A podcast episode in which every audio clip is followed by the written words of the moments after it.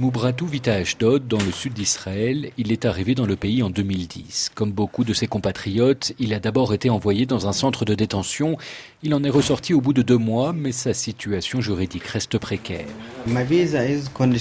J'ai un visa de libération conditionnelle. Ils n'ont pas accepté ma demande d'asile. Je l'ai déposé en 2015, mais jusqu'à présent, je n'ai pas eu de réponse. Je n'ai même pas eu d'entretien avec les services compétents. Ces visas, qui doivent être renouvelés deux à trois fois par an, ne donnent pas les droits d'un résident. Officiellement, ils ne permettent pas de travailler. Les demandeurs d'asile érythréens, appelés infiltrés par le gouvernement, sont contraints à des travaux non qualifiés, souvent éreintants et sous-payés. Moubratou habite dans un petit appartement d'un quartier populaire. Un lit superposé dans le salon fait office de chambre pour ses deux enfants, eux aussi touchés par cette précarité juridique. La semaine dernière, mon fils a été contacté pour jouer dans un film. Il a passé un casting et il a été sélectionné. Mais au bout du compte, ils nous ont demandé quel était son statut, s'il était bien légalement un résident en Israël. À cause de ça, il n'a pas la chance de pouvoir participer à ce film.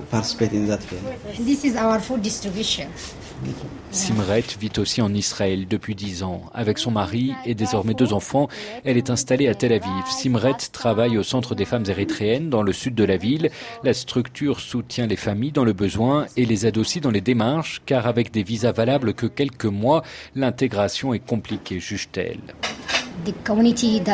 La communauté n'apprend pas comment vivre en Israël. Par exemple, comment faire pour la garde des enfants Où elle est Que faire? Il y a un secteur privé qui se développe, mais ces garderies accueillent 20 enfants dans de toutes petites maisons. Les enfants sont élevés ainsi, ils n'ont que la télévision, mais pas de jouets pour se divertir. 7000 enfants de demandeurs d'asile, érythréens et soudanais, vivraient actuellement en Israël. Faute de données officielles, le chiffre est une estimation uniquement. À partir de l'âge de 3 ans, ils suivent la même scolarité que les enfants israéliens, mais dans leurs écoles, la mixité sociale est souvent faible, n'aidant pas à l'intégration, et une fois la majorité atteinte, à 18 ans, ils tombent sous le même statut que leurs parents.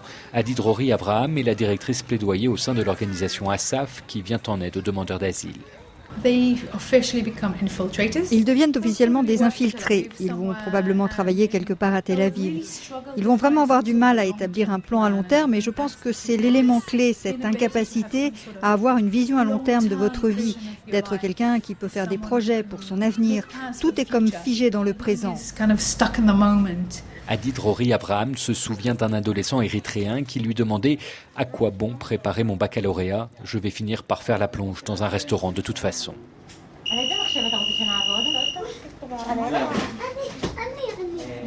Pour cette deuxième génération, les débouchés sont très limités. Leur avenir ne semble guère plus facile que celui de leurs parents, regrette Simret. Je ne pense pas qu'ils aient de futur ici. Et eux ne veulent pas rester ici. Si un pays n'est pas capable d'accueillir leurs parents, comment peut-il être perçu comme votre foyer? Des difficultés qui poussent au départ, Simret et Mumbratou rêvent tous deux de s'installer avec leur famille au Canada. Guillaume Delta, Jérusalem, RFI. Als ik het niet werkt. Wat dat is, dan kan het.